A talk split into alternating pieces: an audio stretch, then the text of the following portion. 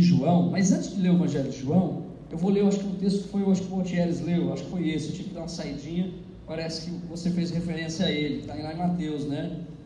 Confissão de Pedro, Mateus 16, versículo 13, né?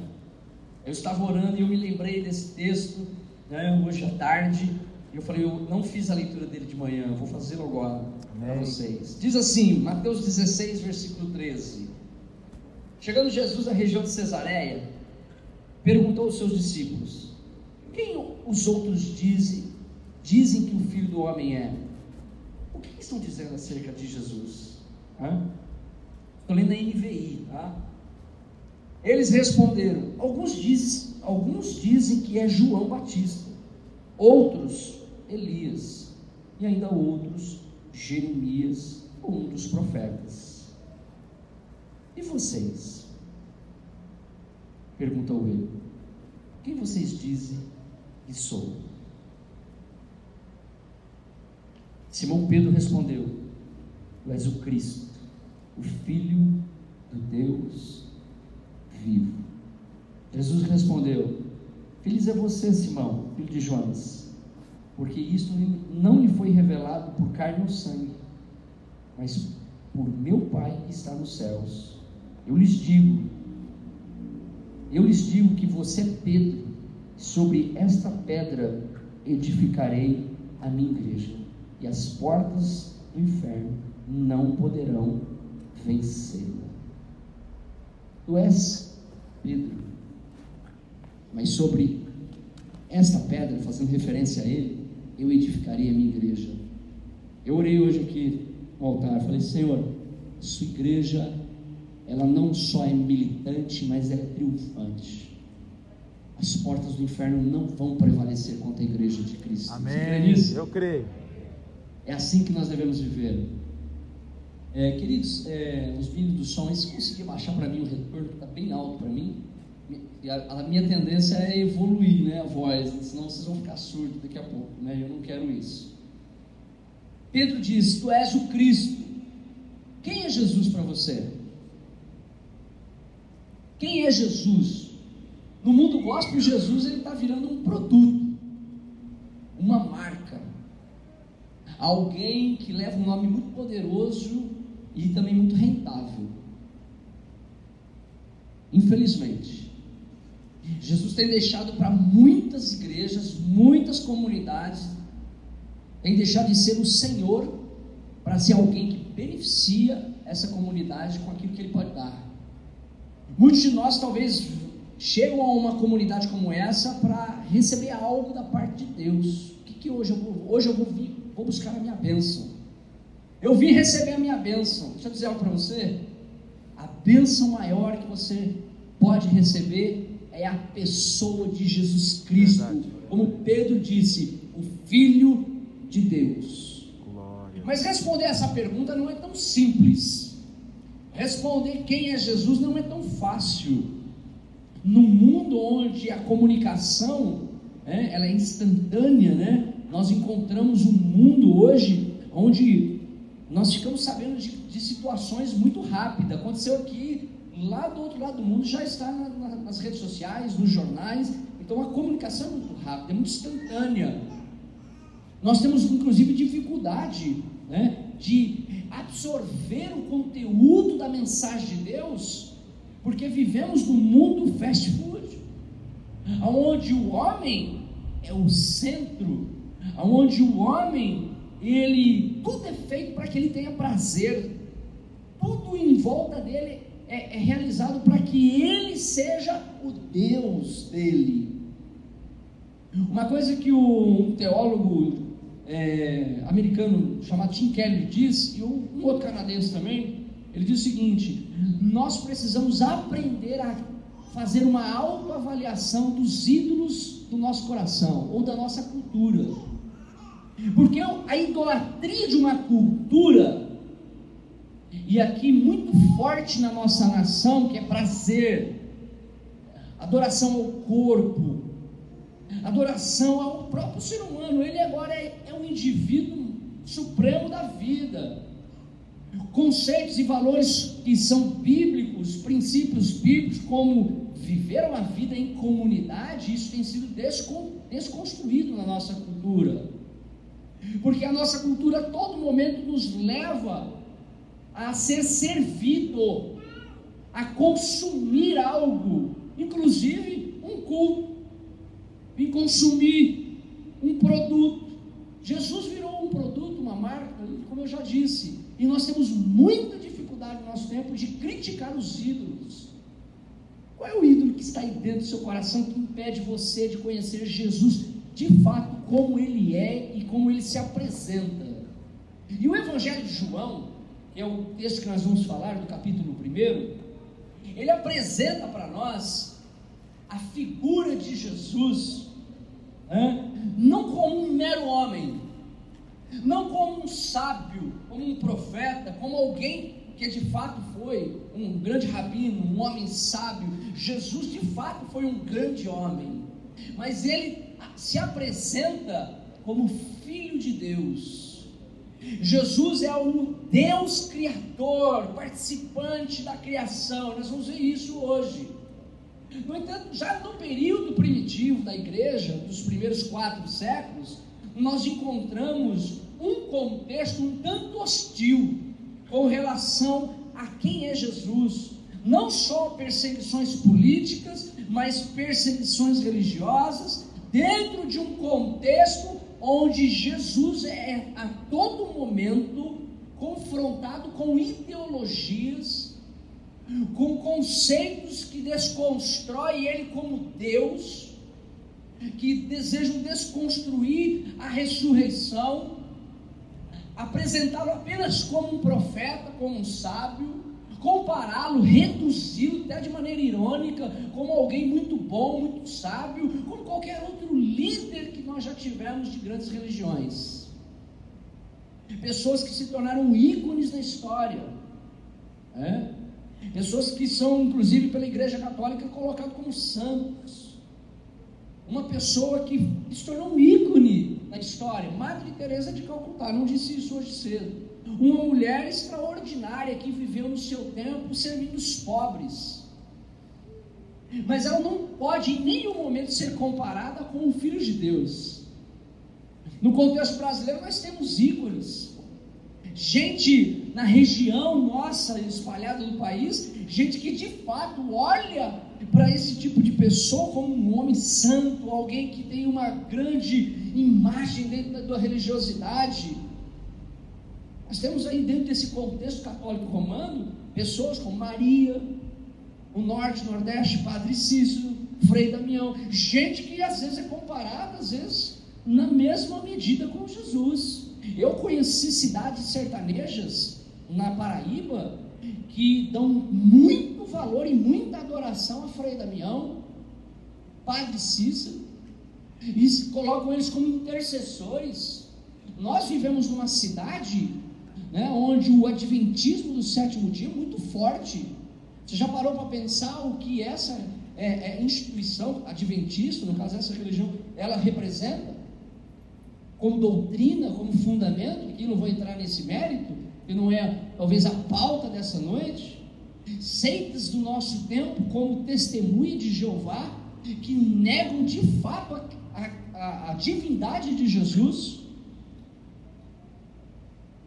Então a gente começa a olhar para o texto, e aqui eu vou ler com vocês o capítulo 1, e a gente encontra no contexto desse evangelho um mundo hostil tentando desconstruir Jesus como filho de Deus ou como Deus para reduzi-lo à figura humana, para reduzi-lo a, a, a, religiões né, que, que, que eles tiveram naquele período.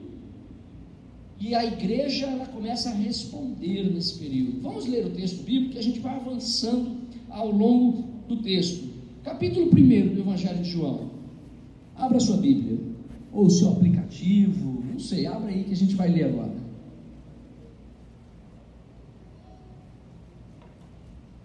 Evangelho de João, capítulo 1, diz assim: No princípio era aquele que é a palavra, ele estava com Deus, e era Deus. Preste muita atenção, porque esse texto do Evangelho de João é um tanto é, rico na sua estrutura, rico no seu conteúdo, mas um texto que exige de nós uma grande atenção para entendê-lo. No princípio era aquele que é a palavra. Ele estava com Deus e era Deus. Versículo 2. Estou lendo a NVI. Ele estava com Deus no princípio. Todas as coisas foram feitas por intermédio dele. Sem ele, nada do que existe teria sido feito.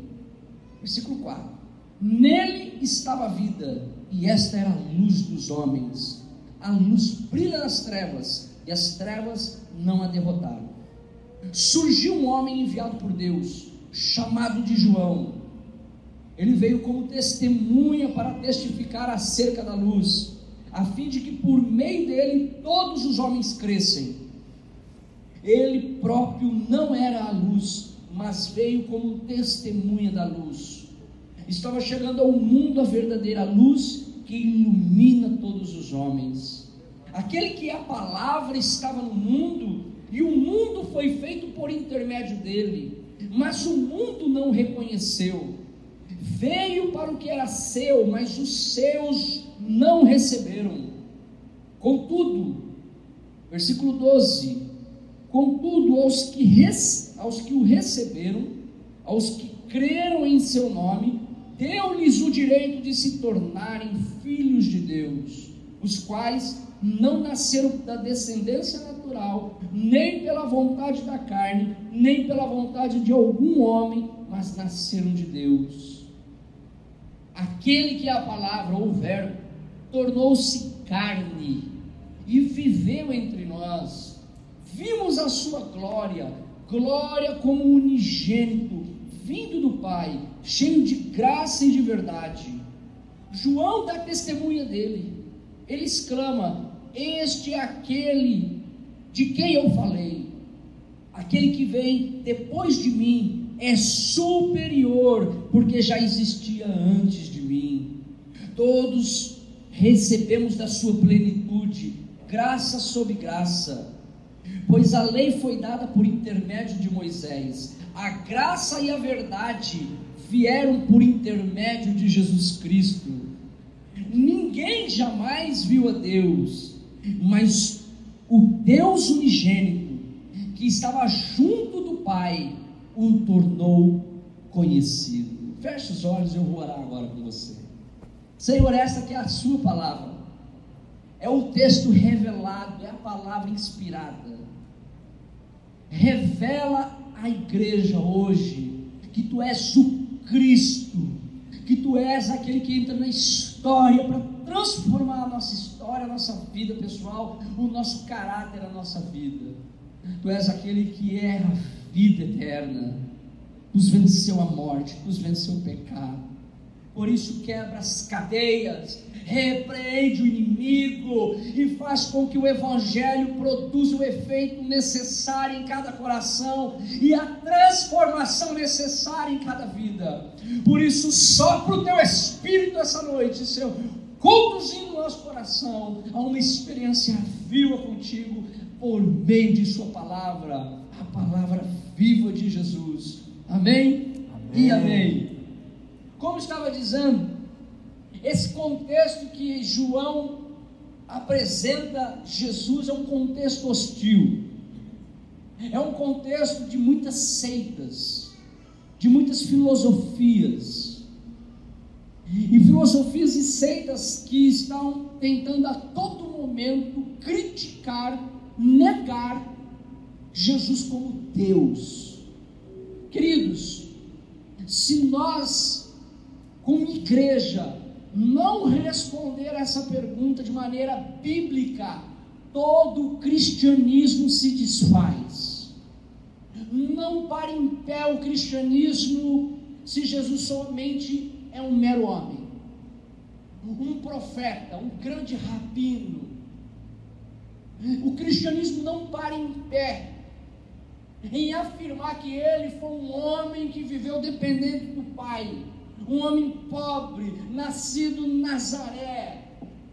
Há uma seita conhecida nesse período que diz que ele veio dessa periferia. E, e, muitas pessoas que estiveram com ele eram pessoas empobrecidas. E ele, por ser um homem bom, recebeu o status de Messias por causa da sua obediência, mas ele era apenas um homem.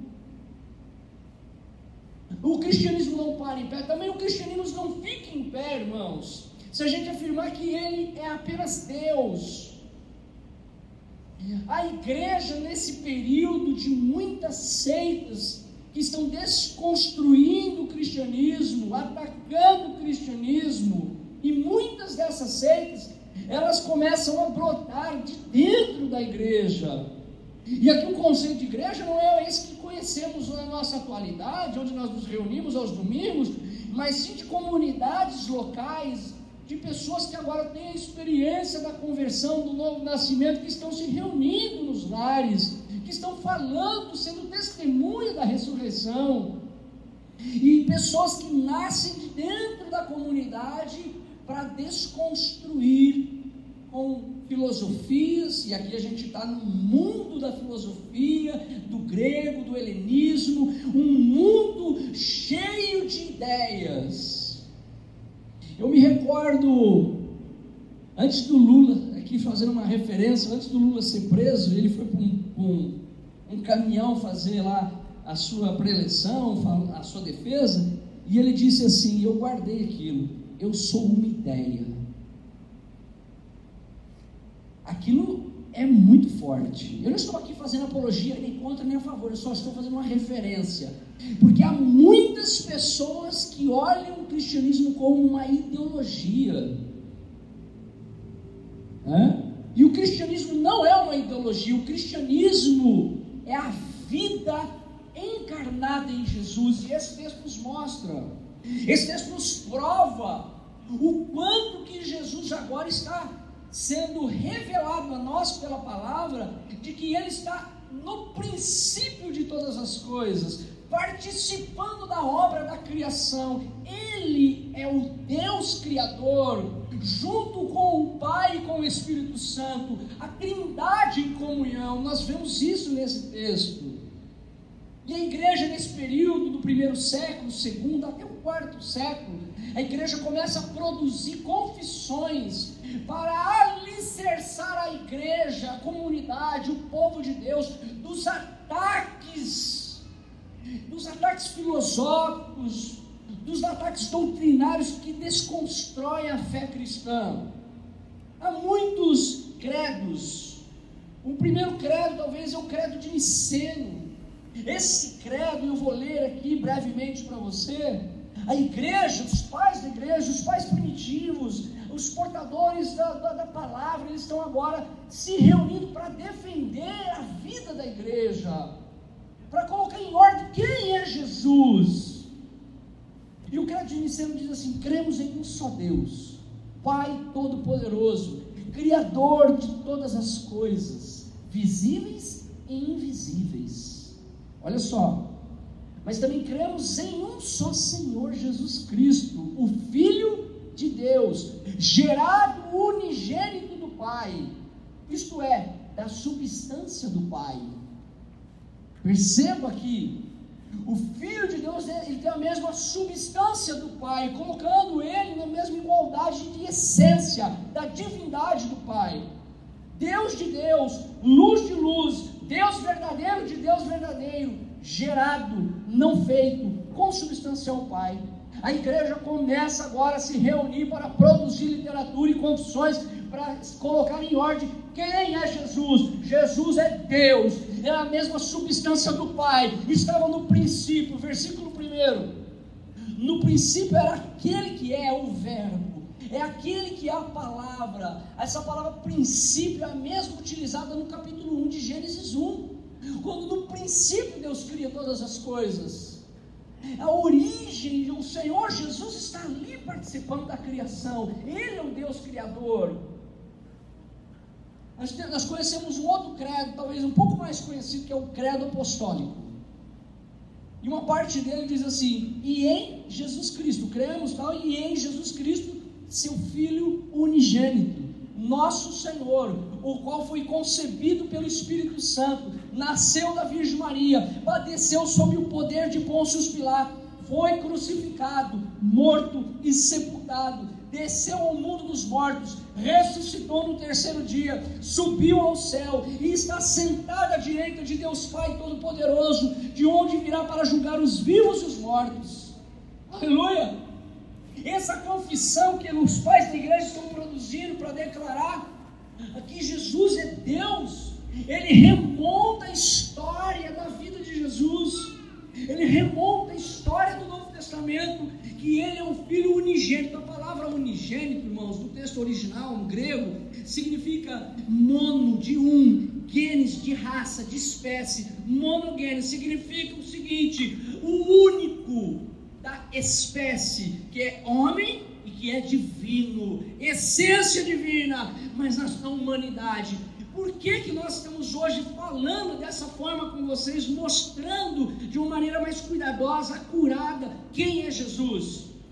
Porque Jesus entra na história para resolver um problema que eu e você não podemos. Verdade. Se nós não cremos que Ele é Deus, não existe cristianismo. O homem está perdido. A fé é vã.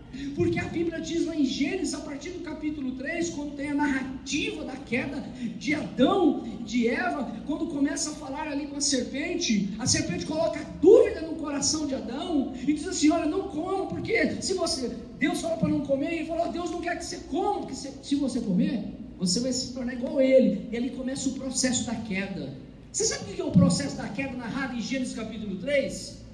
É a rebelião do homem, é a ruptura de um relacionamento de um Deus criador que cria o universo, que cria o cosmos, que cria os animais e que coloca na coroa da criação do homem. O homem é a coroa da criação de Deus, o homem é a glória de Deus, e essa glória de Deus representada no homem no mandato cultural, onde nós encontramos Deus falando assim: agora vocês vão ser, vão, é, vão governar, vão multiplicar, vão cuidar da terra. Tudo isso foi afetado, porque o homem virou as costas para Deus, o homem desobedeceu a Deus.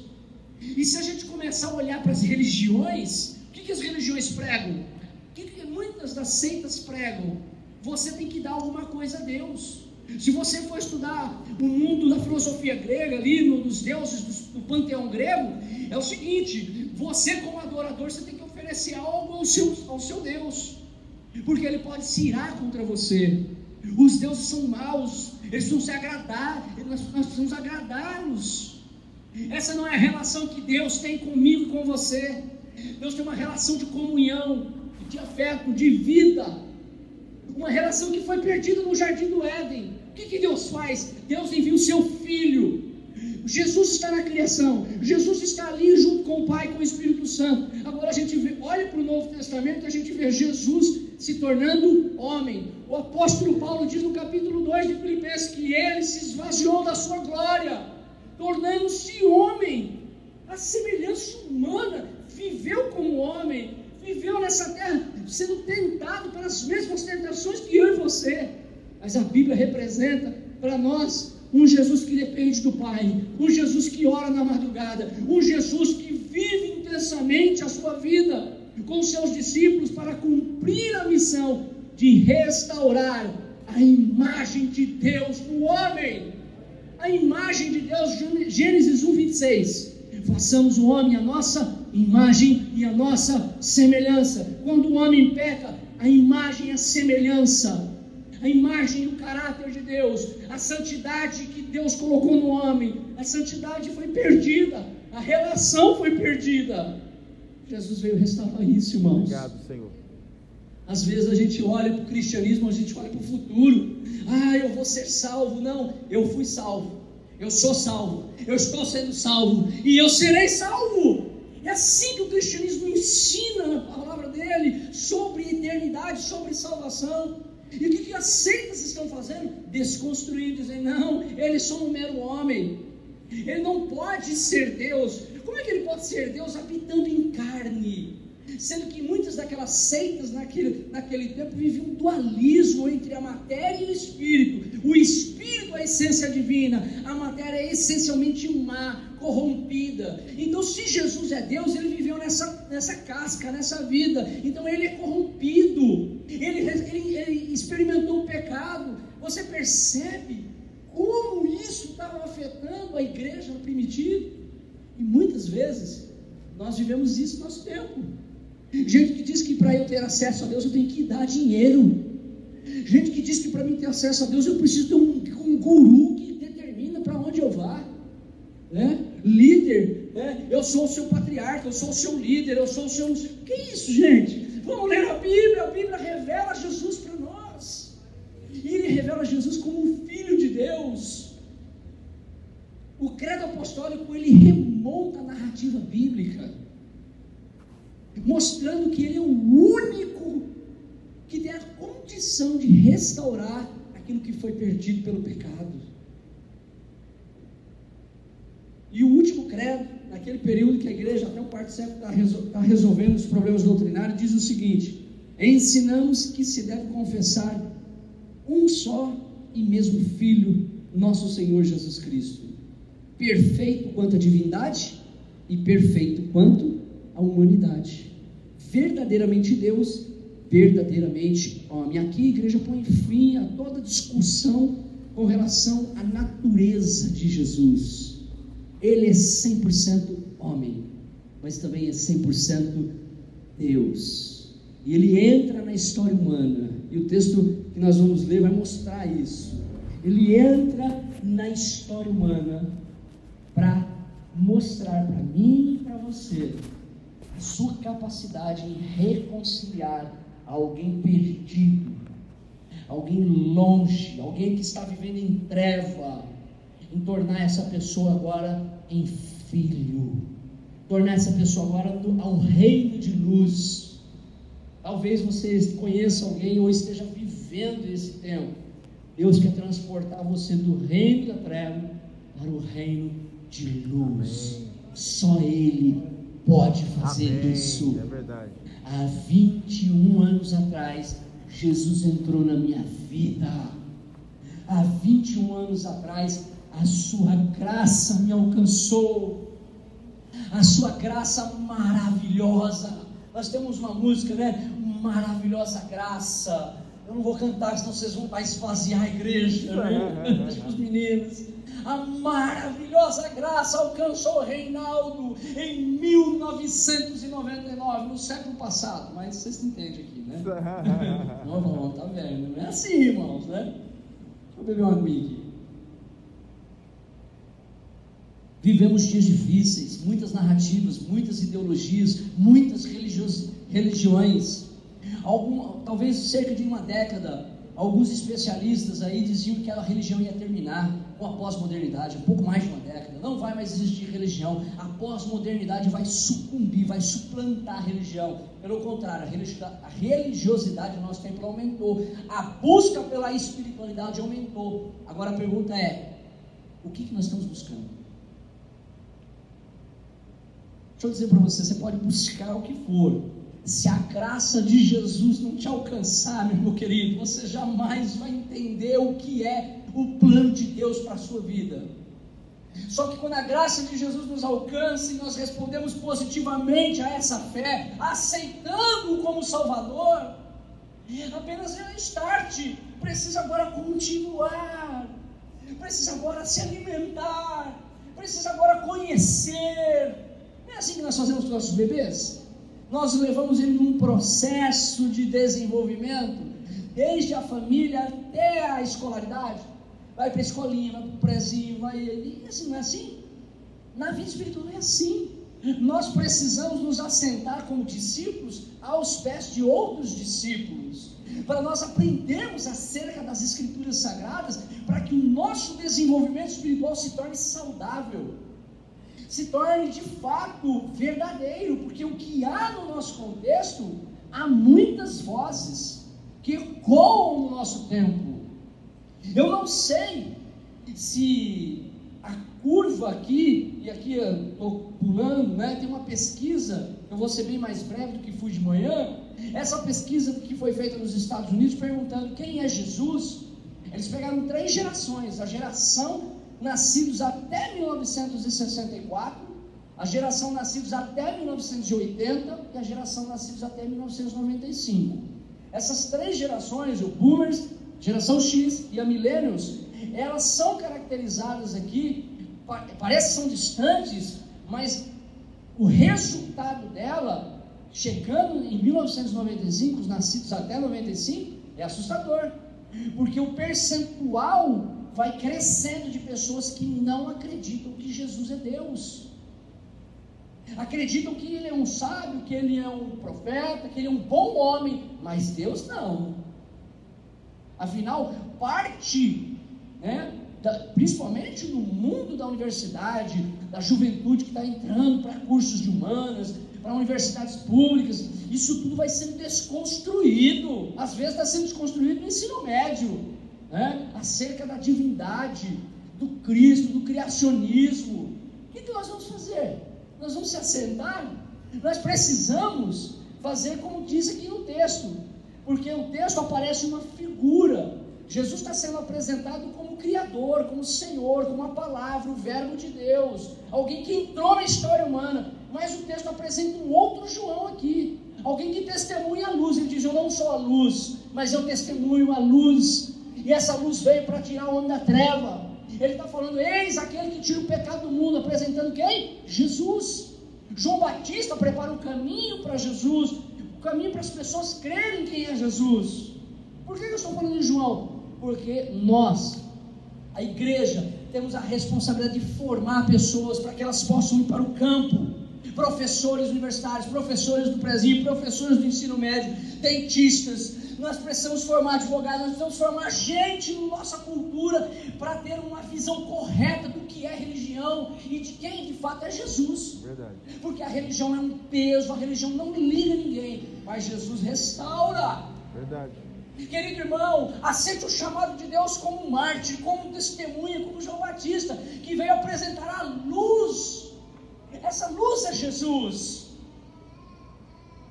Tanto os boomers, como a geração X, como a geração milênios, elas vão dizer na pesquisa, um percentual de 17, 18% dos entrevistados dizendo: não acreditamos que esse Jesus é Deus. Ele pode até ser o Jesus da história, ele pode até ser aquele homem bom, ele pode até ser aquele profeta, aquele rabino, aquele homem sábio, mas Deus não.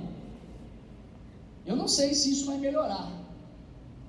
Não porque o pessimismo, porque a gente crê que o poder do Evangelho é restaurador, mas que a cultura que nós vivemos é uma cultura que desconstrói a verdade. Vivemos num mundo de incertezas, vivemos num mundo onde a verdade está sendo oprimida pela falsidade, pela mentira, pela ideologia. Nós temos visto todo dia aí, nós oramos hoje CPI, uma vergonha no nosso país. Não importa mais os milhões que roubaram, não importa agora, é a gente destruir o Estado. Então qual é o custo? Pobre é o custo, é a população pobre que sofre, que é oprimida e que a Bíblia sempre aponta para o pobre, a Bíblia sempre aponta para aquele que está à margem. Jesus sempre estava cuidando, estendendo a mão para aquele que está à margem. Qual é o nosso papel? O nosso papel de fato é restaurar pessoas com o Evangelho, é ser testemunha, é ser agente de Deus. Querido, seja um agente de Deus na sua, no seu trabalho, Amém. na sua vida, nas suas relações. Amém. Seja alguém de fato que transforme pessoas pelo poder de Jesus. Amém. Ele é a luz que transforma, Ele é a luz que ilumina as trevas. É, sim.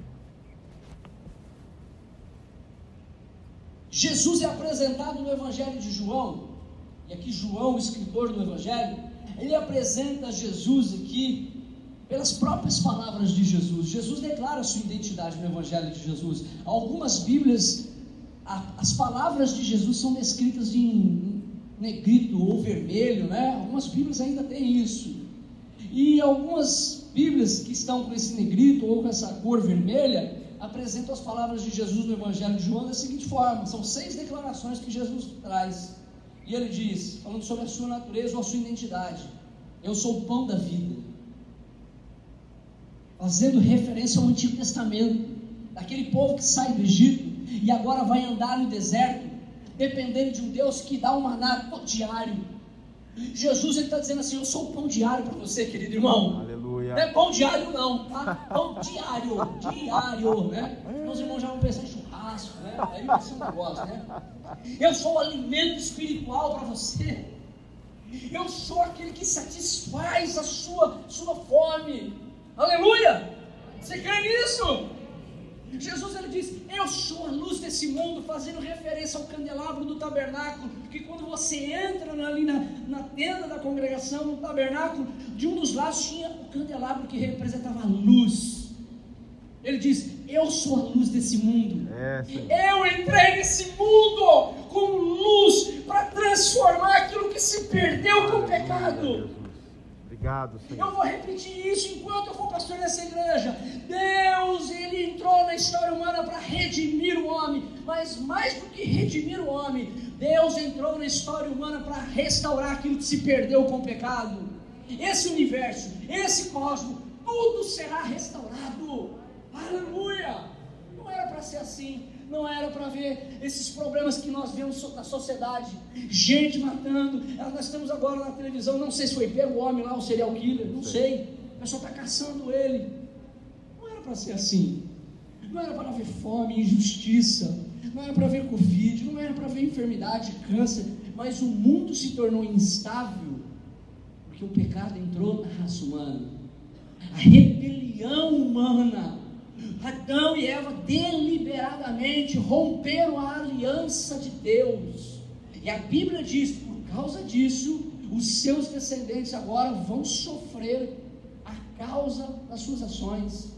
Então, todos os descendentes são filhos de Adão, tudo que vem depois de Adão recebe essa descendência de pecado, de morte, de culpa.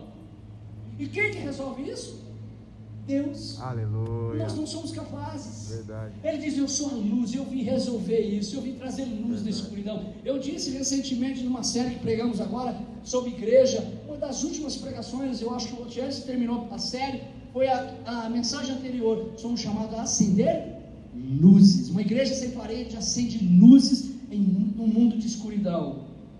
Nessa série nós estamos falando quem é Jesus. Jesus é a luz do mundo. Aleluia. Aleluia. Mais outra declaração que o Evangelho de João traz para nós, ele diz: Eu sou a porta das ovelhas, aleluia, irmão. Ele é aquele que cuida do seu rebanho, ele é a porta, ele é aquele que está sempre presente na nossa história, na nossa vida, amém? Amém.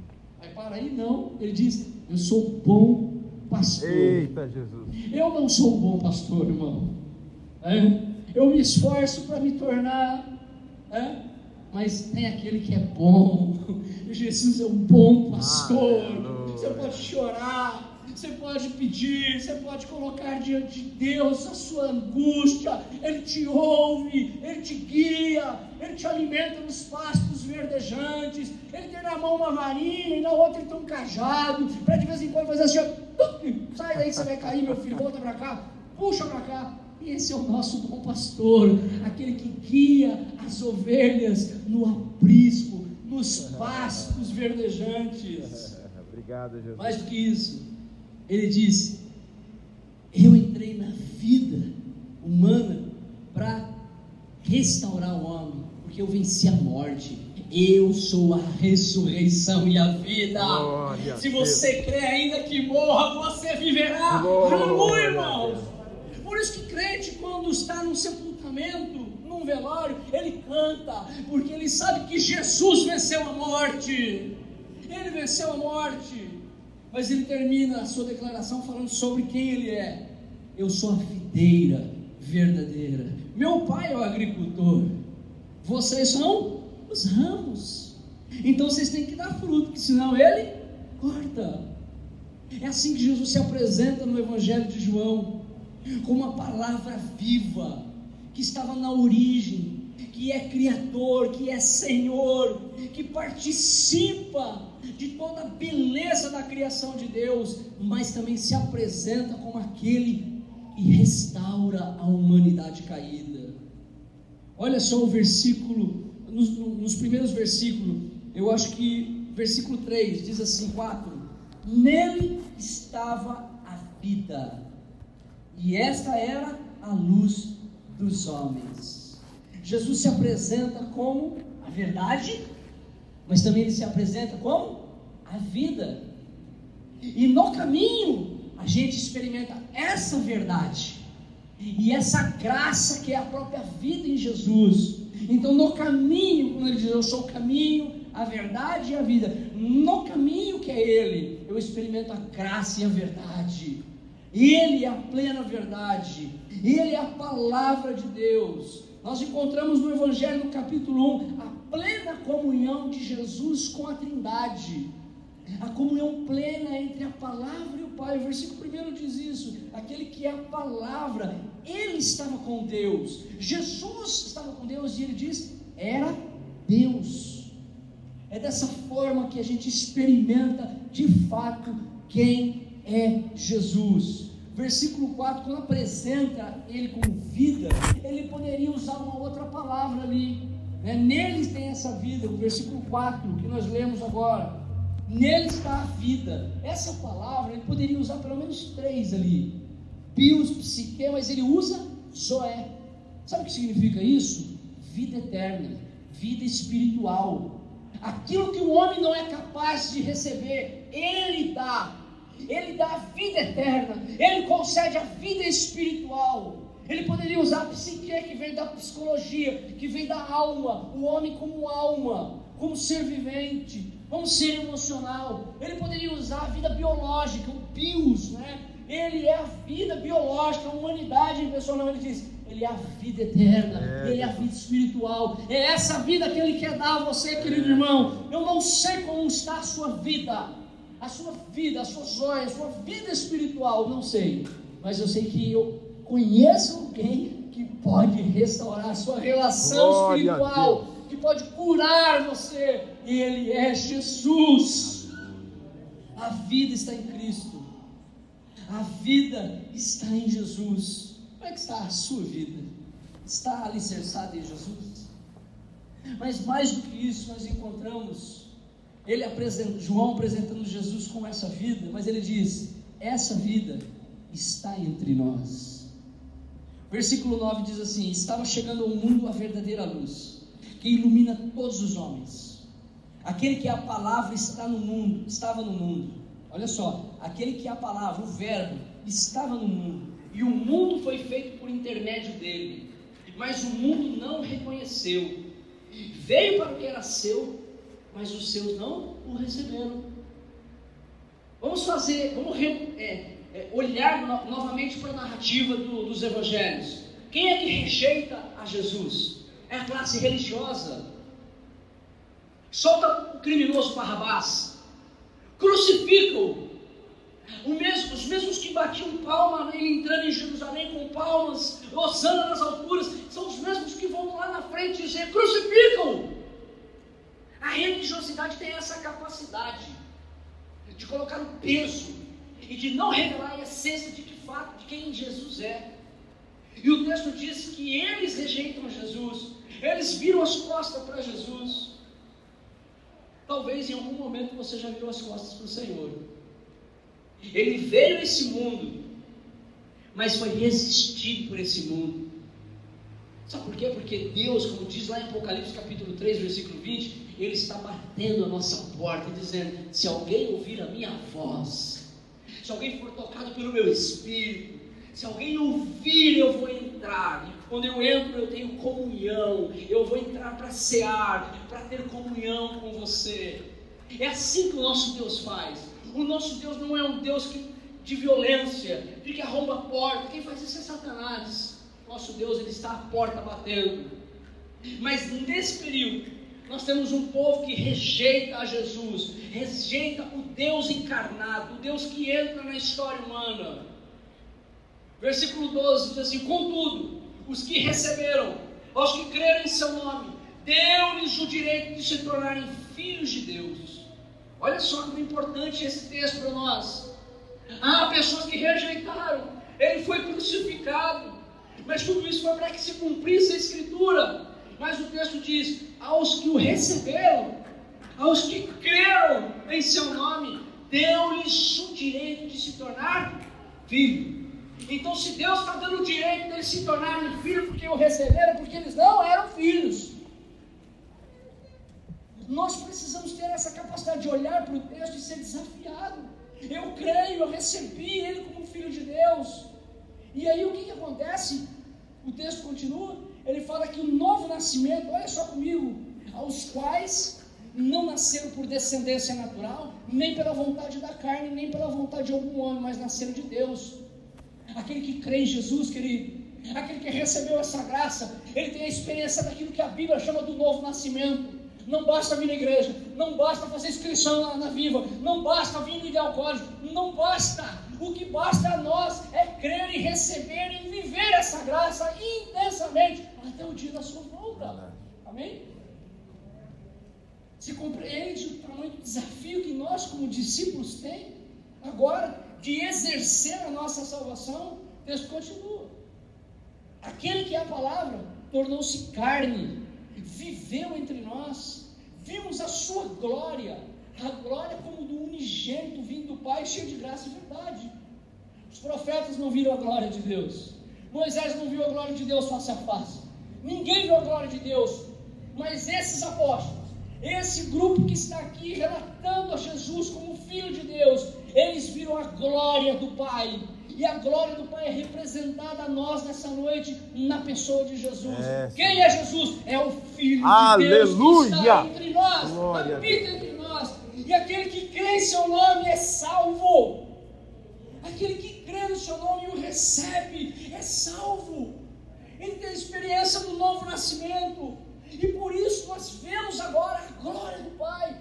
Mais do que isso, nós somos selados. Sabe o que é um selo? Talvez essa geração mais nova não consegue, porque não envia carta. Então, o pessoal mais antigo mandava carta de namoradinho, né? Estava nas cidades diferentes, tinha que comprar o selo no correio, carimbar, pagar. Ó, tem que pagar, é o que ele fez por nós. O selo é a garantia que a sua correspondência chega. Verdade.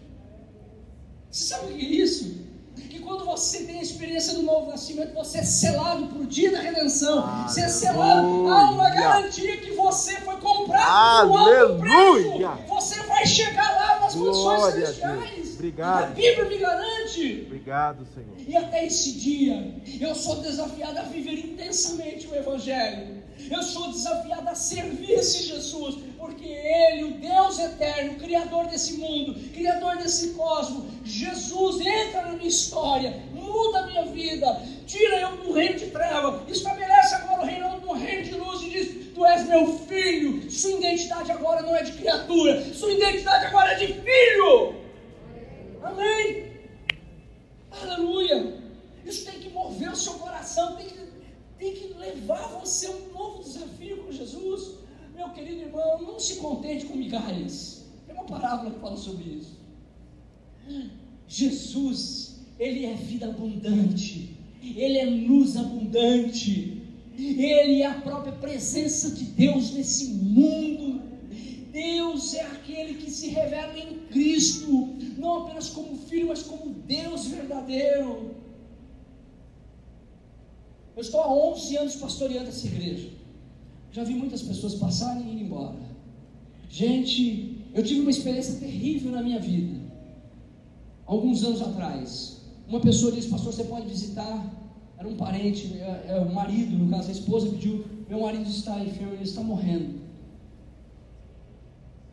Eu lembro que eu cheguei, eu e mais um irmão da igreja, eu era naquela época seminarista, faz muitos anos isso. Cheguei na casa, Peguei ônibus, tinha carro não. Andei mais de uma hora de ônibus para chegar no destino, um domingo, para depois estar no culto à noite. Cheguei lá, ministrei o evangelho para aquele homem. E ele disse assim: vai embora, deixa eu morrer em paz. Eu não quero esse Jesus. Eu, primeiro que o senhor for embora, o senhor não vai morrer em paz, o senhor vai morrer condenado. Está morrendo. Ele tem que ouvir a verdade, qualquer, ele tem que ouvir. Ele deu uma lapada em mim, eu já virei outra nele. O senhor está morrendo mesmo, o senhor ouviu o que eu tenho a dizer para o senhor. O senhor vai para o inferno. Ele desce para o inferno em paz. Vai embora da minha casa. Eu falei, o senhor não vai para o inferno em paz, porque Deus te ama. Eu não sei e a sua revolta com Deus, mas Deus o ama. Ele, eu não quero. Ele morreu, irmãos. Sem ter a experiência, esse sim, isso para mim é uma blasfêmia. É existir a graça de um Salvador que ama e que não está colocando na conta dele a vida que ele levou, o que ele produziu de bom ou de mal. É isso que é graça. E a gente encontra pessoas. Foi muito difícil, foi, eu tinha um ano, dois anos de conversão. Falei, pastor, um homem. Falei, meu filho, você fez sua parte. É difícil ouvir isso, é difícil. Mas eu tenho que ser como João Batista, eu tenho que apresentar a luz. Eu tenho que ser a testemunha que apresenta a luz. Meus irmãos queridos, amanhã vocês vão para o trabalho. Vocês vão ter uma semana cheia. Vocês vão ter desafios, demandas. Vocês vão ter gigantes, problemas, situações que vocês vão precisar da sabedoria de Deus. Vocês vão precisar do conhecimento de Deus. Vocês vão precisar do poder de Deus. E eu vou dizer para você: se você se colocar à disposição, Deus vai te usar de uma maneira Ei. sobrenatural para que pessoas sejam impactadas com o Evangelho. Amém. Jesus, o Deus eterno, se faz homem, habita entre nós. E sabe qual é o resultado disso? Quando Deus habita entre nós, o resultado disso é que aquele que crê Aquele que o recebe se torna agora filho. Esse é o meu chamado. O chamado da igreja do Nazareno viva hoje é ser uma testemunha, um, um homem e uma mulher que compreenda o Evangelho na sua essência e que pode ser enviado por Deus, como diz o versículo 6. Surgiu um homem enviado por Deus chamado João, e aqui é João Batista. Ele veio como testemunha para testificar acerca da luz, a fim de que por meio dele todos os homens crescem. Deus continua. Ele próprio não é a luz, mas veio como testemunha da luz. Você é testemunha dessa luz. Você é enviado por Jesus nesse mundão de Deus para testemunhar a luz de Jesus. Amém. Não é testemunhar a religião, o moralismo. Não, é testemunhar aquele que traz vida eterna o Cristo vivo, como Pedro diz. O que, que estão dizendo sobre mim? alguns estão dizendo que o senhor é Elias, alguns estão dizendo que o senhor é o João Batista, alguns estão dizendo um monte de coisa ali, Senhor. Mas e vocês? Quem eu sou para vocês? Pedro diz: Tu és o Cristo, o Filho do Deus vivo. Nós só podemos, queridos, com propriedade apresentar a outra pessoa se de fato conhecemos Talvez alguns aqui possa conhecer. Quem já comeu siriguela? Um, não, põe a mão assim para lá. 1, 2, 3, 4, 5, 6, 7, 8, 9, 10, 11, 12, 13, 14, 15, 16, 17, 18, 19, 21, 22, 23, 24, 25. Nós temos aqui uns 30% da igreja, pouco menos talvez, já comeu. Mas é uma fruta que a grande maioria não comeu. Então, vai procurar para comer. Vai subir no pé de siriguela. Você vai ter que viajar lá para o norte, nordeste, talvez, porque eu acho que na nossa região não deve ter. Pelo menos nunca vi aqui. Né? Uma delícia. Irmão, que fruta gostosa. Tem outras frutas, cajá. Eu gosto de cajá. Gosto de cajá? Já, já, já. Comeu cajá? É, é bom demais. Eu, minhas frutas do norte, né? Eu devia ter nascido no Nordeste. Não sei por que Jesus me pôs lá no estado de São Paulo, né? No estado de São Paulo. Eu acho que eu, eu gosto do Nordeste. Comida já comeu rubacão? Hã? Sabe o que é rubacão? Quem sabe o que é rubacão? Olha lá, um, dois, né? três, né? quatro. É o baião de dois, né? Acho que é isso. Tem outros nomes aí. Né?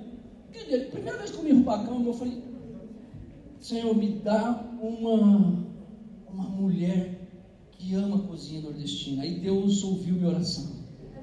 Aleluia. Deus me deu uma nortista.